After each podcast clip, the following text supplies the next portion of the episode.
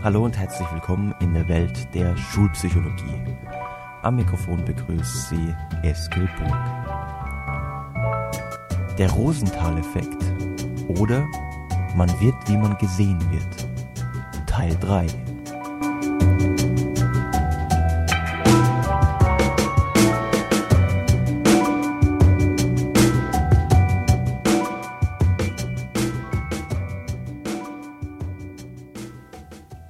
Manche Dinge, die uns von Seiten unserer Eltern oder von Seiten unserer Lehrer gesagt werden, wenn wir jung sind, manche Dinge scheinen sich geradezu in unser Gedächtnis einzubrennen.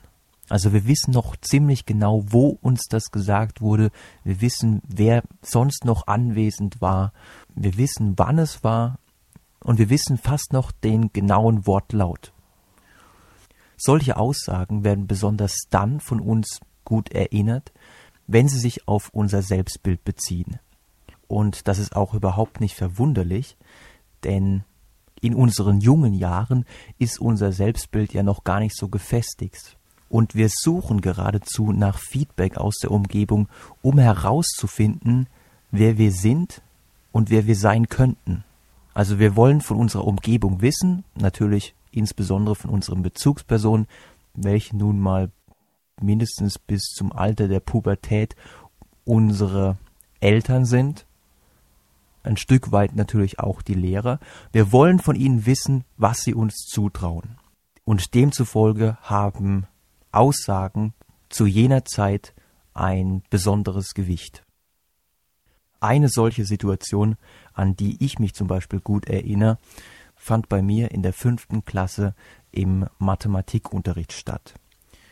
Und zwar hatten wir da einen wirklich ja, grausamen Lehrer, der extrem autoritär war, sehr streng und der auch hin und wieder einfach Schüler wirklich zur Sau gemacht hat. Also der hat seinen Job wirklich so verstanden, einfach die weniger guten Schüler rauszuselektieren, anstatt zu helfen ihnen zu helfen, in Mathematik besser zu werden.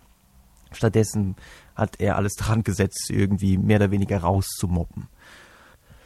Und auch ich wurde einmal Ziel seiner ja, Selektionsbemühungen. Und zwar war es so, dass er bei den Hausaufgaben immer ein Heft einsammelte. Und das hat er dann vor der Klasse ähm, korrigiert. Und einmal hatte ich das Pech, dass ich meine Hausaufgaben abgeben musste, wo so gut wie überhaupt nichts richtig war. Ich glaube, es ging um die Umwandlung von Knoten in Kilometer und die Umwandlung von Hektar in Quadratmeter, also solche Umrechnungen von Maßeinheiten, wovon ich damals natürlich noch überhaupt keine Ahnung hatte. In jedem Fall war es dann so, dass er jede Aufgabe, die von mir falsch war, kommentierte und sagte, stark, stark ist. Aha. Ja, ja, das ist echt stark hier. Da ist alles rot hier in deinem Heft. also das schien ihm immer einen ungemeinen Spaß zu bereiten. Also irgendwie war er schon ein verkappter Sadist. In jedem Fall war es dann am Ende so, also mir standen schon die Tränen in den Augen, weil er hat mich einfach komplett vor der Klasse, hat er mir die Hose runtergelassen, ja. Und am Ende hat er dann mir das Heft gegeben mit den Worten, naja, Eske, du solltest dir echt mal überlegen, ob das hier die richtige Schule für dich ist. Vielleicht wärst du an der Realschule doch besser aufgehoben. Ihr könnt euch vorstellen, dass sowas natürlich enorm ermutigend war damals. Also man war ja gerade erst aufs Gymnasium gekommen und dann sagt einem der Lehrer, hm, hier ist vielleicht doch nicht die richtige Schule für dich. Nichtsdestotrotz habe ich ja jetzt natürlich schon lange mein Abi in der Tasche. Aber so ein paar Spuren hatte die Situation schon hinterlassen. Also für Mathe konnte ich mich in der fünften und sechsten Klasse, also in der Zeit, wo wir diesen Lehrer hatten, nie mehr so richtig motivieren. Und Mathe ist eben nicht nur ein Begabungsfach, was viele bei uns leider fälschlicherweise denken. In Korea ist es zum Beispiel ganz anders. Da denken die Schüler, dass ihre Fähigkeiten in Mathe entscheidend davon abhängen, wie fleißig sie sind. Und dementsprechend hängen sie sich auch voll rein. Und so verwundert es auch nicht, dass uns die Koreaner bei Pisa in Mathe ganz klar abgehängt haben.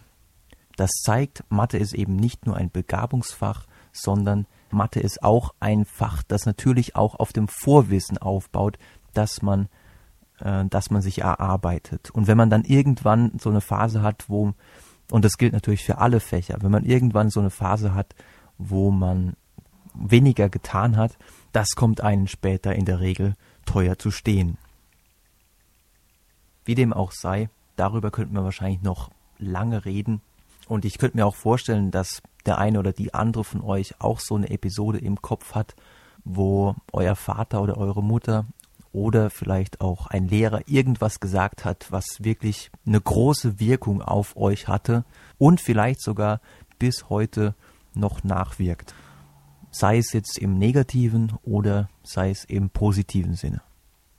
Das zeigt, dass in solchen Aussagen, sofern sie denn unser Selbstbild betreffen, dass in solchen Aussagen eine enorme Kraft schlummern kann und manchmal leider auch eine zerstörerische Kraft. Und vor dem Hintergrund der sich selbst erfüllenden Prophezeiung könnte man auch sagen, dass solche Aussagen geradezu verhängnisvoll sein können. Deswegen schauen wir uns heute in dieser Episode an, vor welchen negativen Suggestionen, vor welchen Aussagen muss ich mich besonders hüten, um nicht irgendwelche dysfunktionalen Glaubenssätze in mein Kind oder in einen Schüler hineinzupflanzen. Und auf der anderen Seite, und das ist mindestens genauso spannend, wie kann ich denn auch Positives, also ein positives Selbstbild über meine Sprache, über meine Aussagen vermitteln? Schauen wir uns aber erstmal die Nachtseite an, die dunkle Seite der Macht. Und da finden wir solche Aussagen wie Du wirst es später mal schlecht haben. Oder Aus dir wird eh nie was Gescheites. Oder auch beliebt Du kannst von Glück sagen, wenn du bei deiner Faulheit einen Job findest. Solche Aussagen entstehen natürlich meistens aus dem Affekt.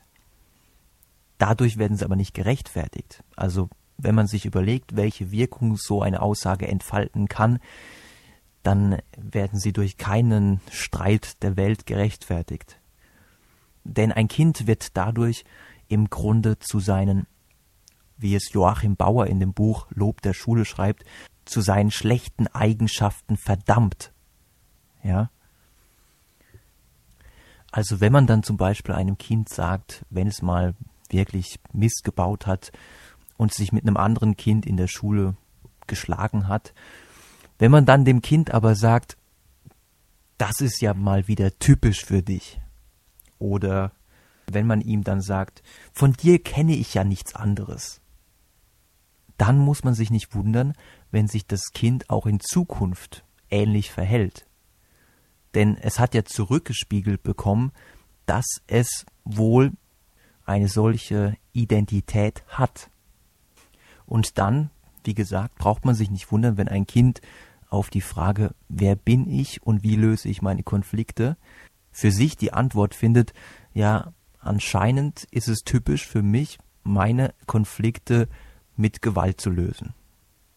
Und so eine Dynamik kann natürlich auch im Klassenraum entstehen zwischen einem Lehrer und einem Schüler, wenn der Schüler mal wieder eine 5 geschrieben hat und der Lehrer dann sowas zu ihm sagt wie von dir erwarte ich inzwischen gar nichts mehr. Ja, wenn mein Lehrer nichts mehr von, von mir erwartet, wenn mein Lehrer mir nichts mehr zutraut, und der ist schließlich der Experte, der muss ja wissen, wie viel man einem Schüler zutrauen kann. Der hat schon 10.000 Schüler in seinem Leben erlebt. Von daher, wenn der mir sagt, okay, bei dir ist mit nichts mehr zu rechnen, wie fällt dann mein eigenes Fazit aus? Sicherlich nicht gut. Ich möchte mich gar nicht allzu lang mit all diesen Negativbeispielen beschäftigen. Viel interessanter ist doch die Frage, wie mache ich es besser? Wie kann ich es besser machen? Nehmen wir zum Beispiel mal an, Ihr siebenjähriger Sohn nennen wir ihn mal Fridolin, wer auch immer seinen Sohn so nennen würde. Aber gut, wer nennt seinen Sohn schon Eskil? ähm, nehmen wir an, ihr Sohn hat schon wieder, obwohl sie ihn darum gebeten haben, schon wieder nicht sein Zimmer aufgeräumt. Das ärgert sie natürlich und aus dem Affekt heraus sagen sie sowas wie Fridolin, mit deiner Schlamperei und Unordnung wirst du es nie zu irgendwas bringen. Sie merken, das ist sicherlich das Negativbeispiel, denn durch so eine Aussage legen sie nicht nur ihren Sohn dann auf die Schlamperei und Unordnung fest, sondern sie haben noch nebenbei ihm zu verstehen gegeben, aus ihm wird sowieso nie irgendwas werden. Wie kann man es besser machen? Man könnte zum Beispiel versuchen, erstmal ein bisschen sachlicher zu bleiben und sagen, Fridolin, das Zimmer ist immer noch nicht aufgeräumt. Bitte räum jetzt sofort auf, so wie wir das auch abgesprochen haben. Wenn du das nicht sofort machst, gibt es heute Fernsehverbot. Also so könnte man das sachlicher und weniger verhängnisvoll für das Kind lösen. Es gibt aber noch einen pädagogischen Kunstgriff, wo man das Kind zum einen tadelt, ihm aber auf der anderen Seite auch noch eine positive self-fulfilling prophecy mit auf den Weg gibt. Um uns das anzuschauen, gehen wir mal zurück in die Schule. Nehmen wir mal das Beispiel, was wir vorhin schon mal kurz hatten.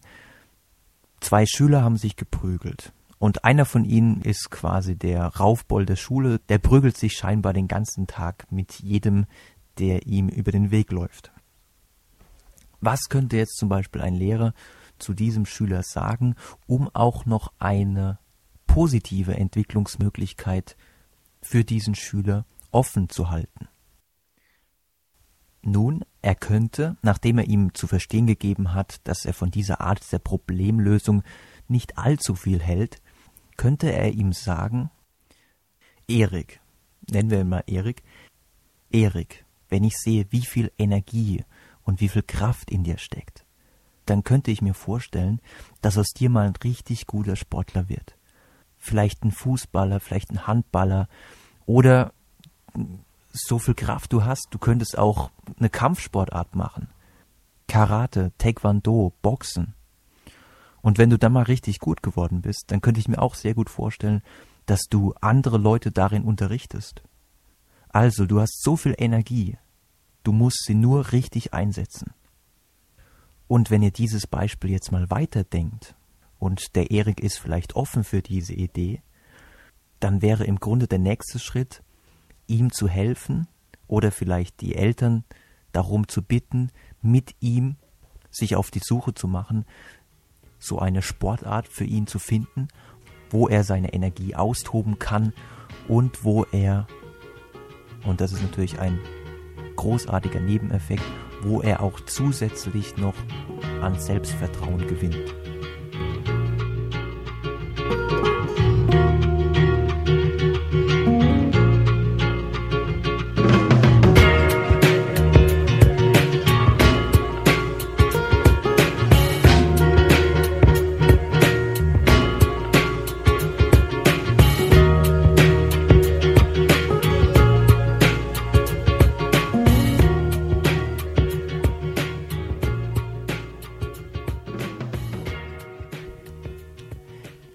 Selbst versuche natürlich, wann immer es mir möglich ist, diese Strategie auch in mein Tennistraining einzubauen. Und ich habe da einen Schüler, ich nenne ihn jetzt mal Speedy, weil er immer abgeht, als wenn er auf Speed wäre. Wobei mittlerweile ist es nicht mehr ganz so schlimm. Aber mit dem Verhalten ist er natürlich überall angeeckt, weil er immer die Mädchen geärgert hat, weil er Zeug auf dem Platz rumgeschmissen hat, weil er manchmal auch einfach ein bisschen laut war. Und wie gesagt, es war nicht einfach. Sowohl für mich nicht, als auch für die anderen Schüler. Und die haben sich dann auch immer wieder beschwert, haben gesagt, oh, der Speedy, der hat nur Scheiß im Kopf, der nervt, der schreit rum, der ärgert uns. Der Speedy, der ist einfach scheiße. Und das haben sie nicht nur in seinem Beisein gesagt, sondern auch als ich dabei war. Und ich habe dann immer versucht zu beschwichtigen, habe gesagt, also zunächst mal, dass sie sowas überhaupt nicht sagen dürfen. Das ist, geht überhaupt nicht. Und zum anderen habe ich gesagt, dass es einfach so ist, dass der Speedy so viel Energie hat, so viel Tatendrang. Und wenn er diese Energie aufs Tennis projizieren könnte, dann würde er so enorme Fortschritte machen, dann würde er die anderen binnen kürzester Zeit komplett abhängen. Und wie gesagt, das hat natürlich der Speedy auch gehört. Und ob ihr es glaubt oder nicht, von all meinen Schülern ist der Speedy einer von denjenigen, die einen riesigen Sprung gemacht haben. Jetzt muss ich natürlich als Psychologe, dem an der Uni eingetrichtert wurde, dass menschliches Verhalten immer multideterminiert ist, extrem vorsichtig sein. Also ich weiß natürlich nicht, ob das jetzt, was ich da gesagt habe, dafür verantwortlich ist. Aber ich könnte mir vorstellen, dass es durchaus zumindest zum Teil dazu beigetragen hat. Und im Grunde steckte hinter der ganzen Geschichte auch eine Strategie, die zumindest teilweise auch in der Therapie angewendet wird. Und zwar das sogenannte Reframing, also etwas vermeintlich Negatives, wie nämlich das Rumtoben, das Wildsein, bekommt einen neuen Bedeutungsrahmen und wird zu potenzieller Energie, also Energie, die ich jetzt für was Gutes einsetzen kann. Solche Uminterpretationen können enorme Wirkungen entfalten. Wir alle leben in einer subjektiv konstruierten Welt und wir alle haben bestimmte Glaubenssätze. Und manchmal ist es sinnvoll, solche Glaubenssätze, solche Überzeugungen daraufhin zu überprüfen, ob sie, ob sie uns nicht zu unerwünschten Verhaltensweisen treiben oder ob sie uns vielleicht sogar lähmen. Und dann sollte man schauen, ob es einem nicht vielleicht gelingen könnte, so eine Überzeugung umzuinterpretieren, zu reframen. Und eins ist klar, so wie wir Hilfe dabei gebrauchen könnten, denn Reframing ist leider leichter gesagt als getan, so können auch unsere Kinder dabei Unterstützung gebrauchen. Letzten Endes profitieren ja eigentlich alle davon. Also es ist wirklich eine Win-Win-Situation. Für das Kind ist es gut, dass es merkt, ah, ich kann meine Energie auch in was anderes reinstecken und wenn ich das mache, dann werde ich auch besser. Und auf der anderen Seite kann es natürlich auch so sein, dass es dann weniger Ärger mit anderen Kindern hat, weniger Ärger mit dem Lehrer und ich als Lehrer oder Elternteil profitiere natürlich auch davon, weil das Kind dann einfach auch für mich weniger Ärger macht und somit der Unterricht bzw. das Familienleben wesentlich harmonischer ablaufen kann. Auf eins möchte ich an der Stelle noch hinweisen. Es ist sicherlich nicht sinnvoll, zu versuchen, ein Kind gesund zu beten. Also darauf zu setzen, dass wenn ich ihm zurückspiegle, dass es ein absolutes Genie ist, auch wenn die Tatsachen scheinbar dagegen sprechen. Also wenn das Kind in Mathematik durchgängig eine 4 oder 5 hat, dann ist es nicht sinnvoll, dass ich dem Kind sage, hey, du bist das absolute Mathe-Genie, du kannst mit Zahlen umgehen wie kein anderer. Also so würde das bestimmt nicht funktionieren. Denn das wäre natürlich für das Kind absolut unglaubwürdig. Also was sie dem Kind zurückspiegeln, muss auch irgendwo für das Kind nachvollziehbar sein. Und das ist etwas, was man auch wiederum aus dem therapeutischen oder aus dem Coaching-Bereich kennt. Man muss zunächst mal pacen, bevor man leaden kann. Also Pacing heißt, dass man den Klienten erstmal da abholen muss, wo er sich befindet. Also man muss zunächst mal wirklich auf seine Probleme eingehen Dafür braucht es ein Stück weit auch Empathie, weil der Klient will natürlich auch in seiner gesamten Bandbreite wahrgenommen werden. Und erst wenn man das gemacht hat, kann man mit dem Leading beginnen, also damit beginnen zu führen. Also dann kann man beispielsweise versuchen, Lösungsansätze für das Problem anzubieten. Wenn ich das nicht mache, dann werde ich nicht ernst genommen Und unter Umständen kann dann sowas wie Reaktanz entstehen, ein Widerstand von Seiten des Klienten gegen mich, dass er mich und meine Ansätze einfach ablehnt, weil er das Gefühl hat, hey, der geht überhaupt nicht auf mich ein. Was soll das hier? Also so eine vollkommen utopisch anmutende Rückspiegelung funktioniert wohl kaum. Was aber interessanterweise gar nicht so schlecht ist, ist so eine Rückmeldung wie da habe ich aber mehr von dir erwartet. Eigentlich überraschend, weil man ja meinen könnte, dass es zunächst mal ein negatives Feedback ist. Aber wenn man genau darüber nachdenkt, welches Selbstbild damit zurückgespiegelt wird, dann heißt so eine Aussage wie, da habe ich aber mehr von dir erwartet, zum Beispiel wenn der Schüler jetzt ähm, eine 4 geschrieben hat, aber ich dem Schüler eigentlich, wenn er mehr machen würde, wenn er sich mehr anstrengen würde, wirklich eine 2 zutrauen würde, dann heißt es, dass ich von dem Schüler tatsächlich auch ein besseres Bild habe als das, was er mir aktuell präsentiert. Und das tue ich ihm dann mit dieser Aussage auch zurückmelden. Okay, das soll dann auch jetzt das letzte Beispiel für heute gewesen sein. Ich denke, das Prinzip habt ihr schon längst verstanden. Und so funktioniert Lernen ja auch häufig. Nicht zuletzt auch so was Kompliziertes wie das Erlernen der Grammatik der Muttersprache. Also wir haben ganz viele Beispiele und anhand dieser Beispiele generieren wir dann eine allgemeine, und das passiert natürlich meistens unbewusst, eine allgemeine Regel. Bevor ich aber jetzt die Episode beende und die abschließende Musik einspiele, möchte ich noch auf eins aufmerksam machen. Der Rosenthal-Effekt ist sehr gut erforscht für die Dynamik zwischen Lehrern und Schülern. Also wenn ein Lehrer glaubt, dass ein Schüler sich in Zukunft gut entwickeln werde, dann verhält er sich dem gegenüber auch dementsprechend, gibt ihm nonverbales Feedback, gibt ihm verbales Feedback, das ihm zugutekommt. Der Schüler greift dieses Feedback auf und kann dadurch natürlich seine Leistung steigern. Das wiederum wird vom Lehrer wahrgenommen. Er sieht, okay, dieser Schüler entwickelt sich gut, also er entwickelt sich genau so, wie ich es erwartet habe. Dementsprechend bekommt er dann auch weiterhin eine bevorzugte Behandlung. Und natürlich profitiert der Schüler dann auch weiterhin davon, sodass es dann quasi zu so einer Steigerungsdynamik kommt, an deren Ende als Ergebnis eine bemerkenswerte Leistungssteigerung auf Seiten des Schülers sein kann. Also diese Dynamik ist wirklich relativ gut erforscht. Was aber den umgekehrten Weg angeht, also ob ein Lehrer auch von den Erwartungen der Schüler beeinflusst werden kann. Also dass ein Lehrer quasi so wird, wie er von den Schülern gesehen wird. Was das angeht, habe ich bis jetzt noch keine Studie gefunden.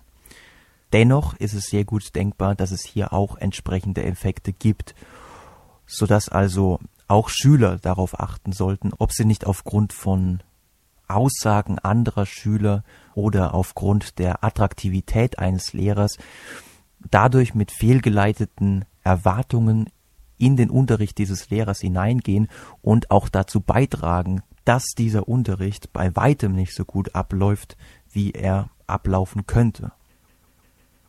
Und diesbezüglich hat mein Vater, der ja auch Lehrer ist, eine, wie ich finde, sehr interessante Einsicht gehabt, als er mir gesagt hat, dass er meine, dass er im Grunde nur durch die Schüler zu dem geworden ist, was er jetzt ist, nämlich ein guter Lehrer. Vielleicht ist der Effekt auf einen Lehrer nicht so groß. Aber auf einen Freund, jemanden aus meiner Peer Group, also Peer Group ist im Grunde meine Clique, die Leute, mit denen ich am meisten rumhänge, auf jemanden aus meiner Peer Group kann es eine wirklich große Wirkung haben. Denn ab einem gewissen Alter orientieren wir uns gar nicht mehr so sehr an dem Feedback, das uns von Seiten unserer Lehrer oder Eltern gegeben wird, sondern viel wichtiger wird, was unsere Freunde, was unsere Kumpels von uns denken. Und demzufolge sollte man vorsichtig sein, wenn zum Beispiel der Freund sagt, ja, wenn ich mal fertig bin mit der Schule, dann gründe ich eine Softwarefirma und werde Millionen verdienen. Wenn ihr dann an der Stelle sagt, pff, ja, wer es glaubt, Du landest mal auf der Straße, Junge. Guck dich doch an, du kannst nix. Wenn ihr sowas sagt, dann ist es bestimmt weniger hilfreich, als wenn ihr sagen würdet, hey cool, das kann ich mir bei dir echt richtig gut vorstellen.